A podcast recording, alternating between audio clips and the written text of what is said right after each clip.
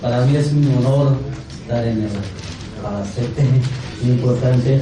Muchas gracias, señora alcaldesa. Es un honor nuevamente, les reitero, estar sentado a su lado. Es tiempo de las mujeres, es tiempo de los indígenas.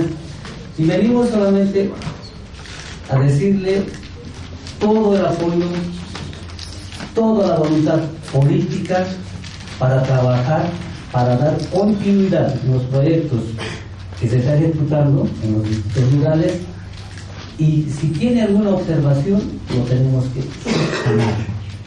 Ya no tenemos patrones, ya no hay decir vamos a hacer proyectos pero tienes que ser azul. No, ya no, eso terminó.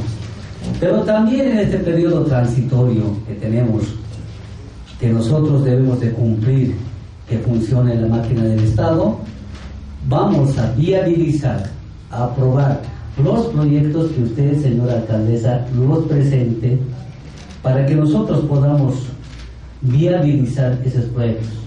¿No? Anterior se han propuesto decir este es el monto, este es otro monto, discriminatorio, decir este montito para tal proyecto, no. Usted vea, trabaje con mis hermanos campesinos, con mis hermanos indígenas, los presenta y los vamos a viabilizar. ¿Por qué Sucre? Porque Sucre ha sido manipulada, ha sido abandonada, ha sido ultrajada y eso no puede continuar. Mis naciones y pueblos indígenas, que también voy a reunir, los Reampara, los Caracara, los guaraníes que están en este sector han sido abandonados. 14 años y no han sido beneficiados con ningún proyecto. Por lo tanto, vengo a transmitirle a usted, pública y personalmente, que vamos a trabajar. El apoyo es incondicional y mucho más cuando se trata de una mujer. Muchas gracias, hermanos y hermanos.